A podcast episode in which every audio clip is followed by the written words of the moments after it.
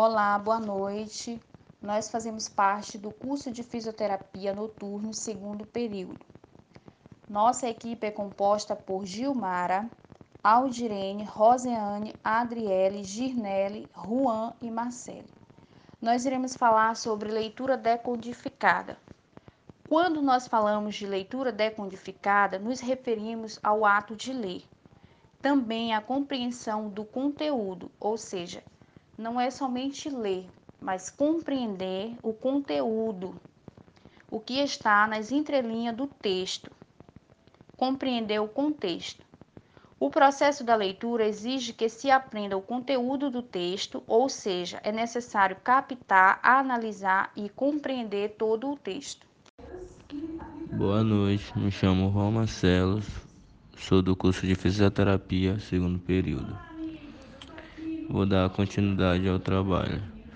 No início da alfabetização, é comum o aprendiz confundir letras bem como sons que elas representam, trocar a posição das letras e ler em ordem invertidas, soletrar sem conseguir formar sílabas ou palavras, não reconhecer a relação entre as letras e o som, não conseguir identificar as palavras ou expressões.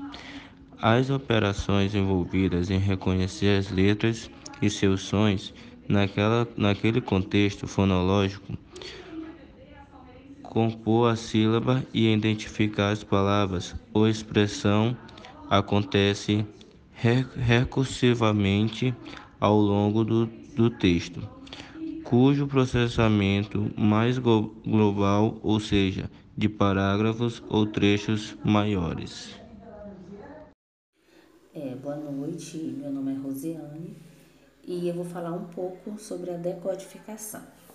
Bom, a decodificação é um processo no qual o leitor transforma as retas e curvas que compõem as letras em sons, oralizando ou numa linguagem mental do som.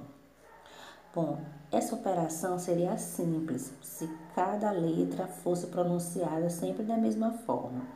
No entanto, essa relação não biunivoca entre sons e letras torna a decodificação um processo complexo no qual B mais A, por exemplo, nem sempre é BA, às vezes pode ser BAM. Olá, boa noite, eu sou Adriele Jesus. Existem diversas palavras onde a mesma letra representa um som diferente. Sendo assim, algumas letras representam diversos sons. Alguns sons são representados por diferentes letras, e há casos de letras que não representam sons em alguns contextos, e ainda casos onde sons não são representados. Um exemplo disso são os nomes Aldirene, Girnele, Adriele, Roseane. Existem é, mas no entanto, cada um com som diferente. Já o nome Juan é como se fosse atil no final. Obrigada. Descodificar e ser capaz de entender os símbolos escritos, relacionados seus devidos significados, Contudo, essa é ainda a fase primária da leitura. O importante é que o leitor conheça o código usando e consulte um dicionário, os vocábulos desconhecidos. É, boa noite, meu nome é Rosiane e eu vou falar um pouco sobre a decodificação.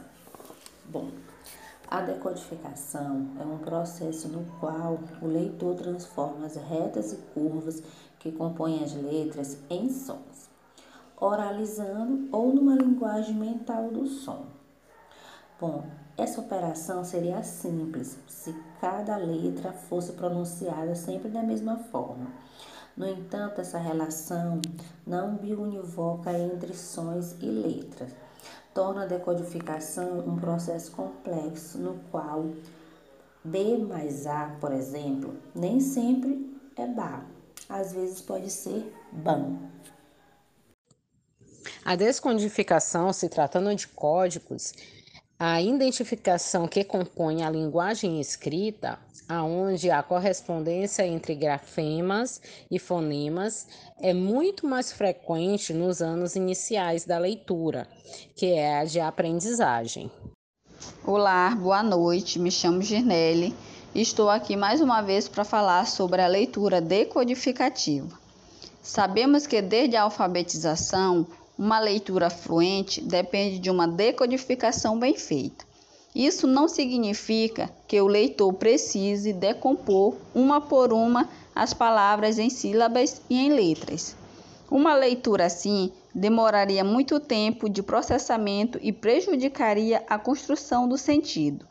A fluência da leitura depende de uma decodificação rápida e precisa em que todo leitor reconhece palavras e expressões como um todo, sem precisar identificar conscientemente cada uma de suas partes.